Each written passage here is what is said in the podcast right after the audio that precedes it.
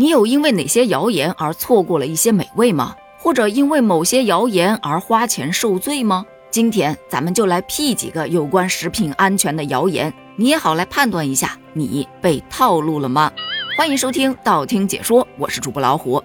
近日秋高气爽，中秋节前后正是吃螃蟹的好时节。那你有没有听说过，螃蟹和橙子一起吃就等于吃砒霜？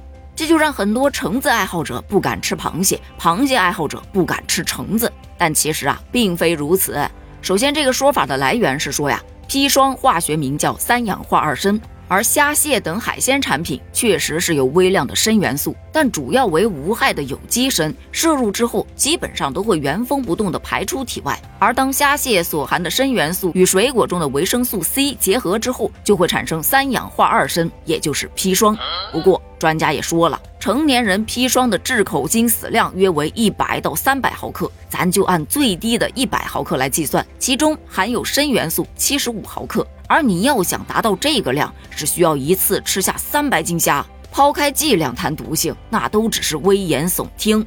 除此之外，要想发生传言中的化学作用，还必须有其他的相关条件配合，例如温度啊、催化剂呀等等的。生活中，咱们食物烹调的温度并不高，而且也没有什么相关的催化剂，基本上不会发生传言中的什么化学反应了。再来说另外一个点。有人说呀，有机蔬菜比普通蔬菜更有营养，所以吃菜一定要吃有机蔬菜。然而事实却是，同一种类的有机蔬菜与普通蔬菜在维生素和微量元素含量上基本上没有什么显著的差别，甚至有些普通蔬菜中的营养素含量还高于同品类的有机蔬菜呢。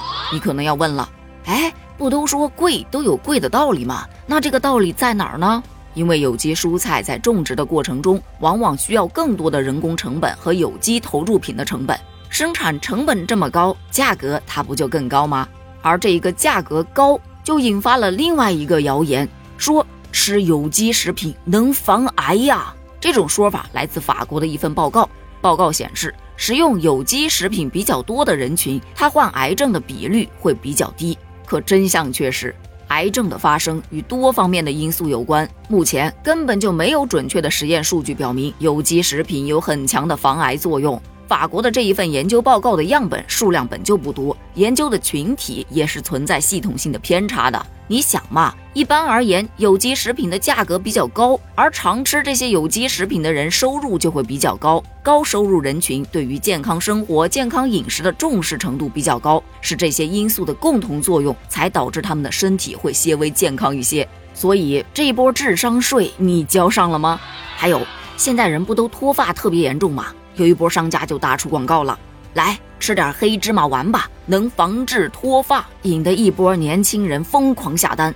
然而事实却是，黑芝麻虽然所含的营养和微量元素确实是比较丰富，但是黑芝麻中的黑色素主要是一些多酚类的色素，它并不能直接转化成头发上的色素，也不能防治脱发，甚至还可能因为添加了过多的调味料让人变胖呢。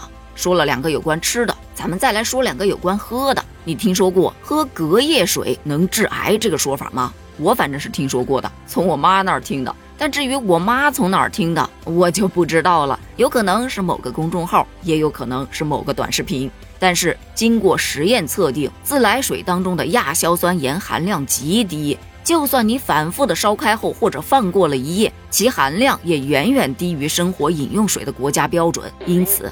隔夜水呀，那些什么千滚水呀，都和癌症没有任何联系。但是也得注意了，虽然它是安全的，但是咱也不能多喝，因为喝多了也会导致水中毒。另外一个谣言是说，只要你早晨空腹喝一杯蜂蜜水，就能够通便排毒。这个说法啊，在养生圈里头可谓广为流传，说什么蜂蜜水可以刺激肠道蠕动，从而促进排便和排毒。但有专家出来说了。首先，这蜂蜜水并没有促进肠道蠕动的作用。其次，早晨空腹喝蜂蜜水，还可能会刺激到你的胃酸分泌，对你的胃黏膜产生刺激作用，最终导致肠胃不适。其实，除此之外，还有很多很多在我们日常生活中的关于食品安全的谣言。有一些啊，就像我们前面讲的，抛开剂量去谈毒性，那就是耍流氓；还有一批谣言，那纯粹就是要去割智商税。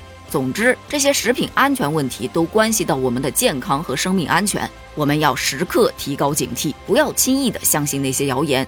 那对于咱们本期节目讲到的食品安全谣言，你中了几招呢？欢迎在评论区发表你的观点哦，咱们评论区见，拜拜。